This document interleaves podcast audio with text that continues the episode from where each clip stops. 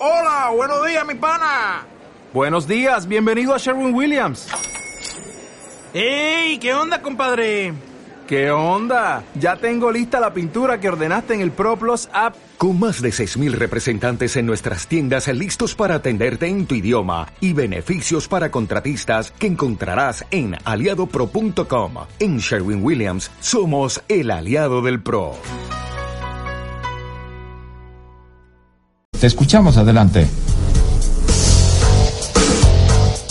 Compañeros, ¿cómo están? Buenas tardes. Seguimos informando. Comentarles que durante la mañana de hoy se dio la charla magistral de Steve King, que es un reconocido economista matemático australiano. Esto se dio dentro del foro Economía Mundial y Crisis Financiera, Riesgos Actuales y Futuras Predicciones.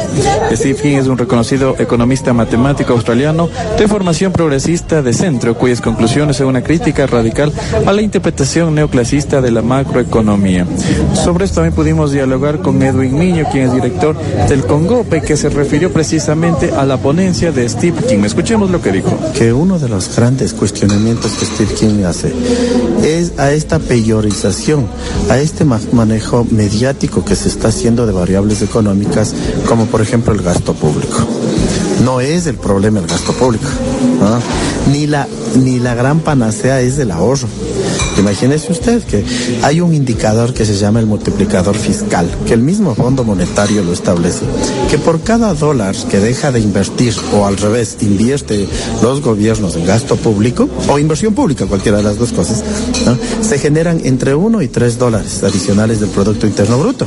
Usted ve como con cifras nos da a nivel mundial Steve King, ¿no? que el dedicarse a ahorrar los países generan una disminución en el gasto público, perdón, en el Producto Interno Bruto. Entonces, eso es lo que va a pasar aquí. Cuando el gobierno se plantea ahorrar, dejar de gastar, porque no es cambiar de gasto, dejar de gastar mil millones de dólares significará que bajará de tres hasta tres mil millones de dólares el Producto Interno Bruto, es decir, bajará un 3%. Ese es un problema que, ese es un problema de dogmatismo que se está manejando en la economía ecuatoriana, dogmatismo y, y, mediáticamente. La agenda también de Steve King continuará este martes 19 de junio en Guayaquil y el miércoles 20 de junio en Loja Estos por y en el respaldo de el Congopia, que es el Consorcio de Gobiernos Autónomos Provinciales del Ecuador. Para Punto Noticias, según emisión, informó Rolando Goyes.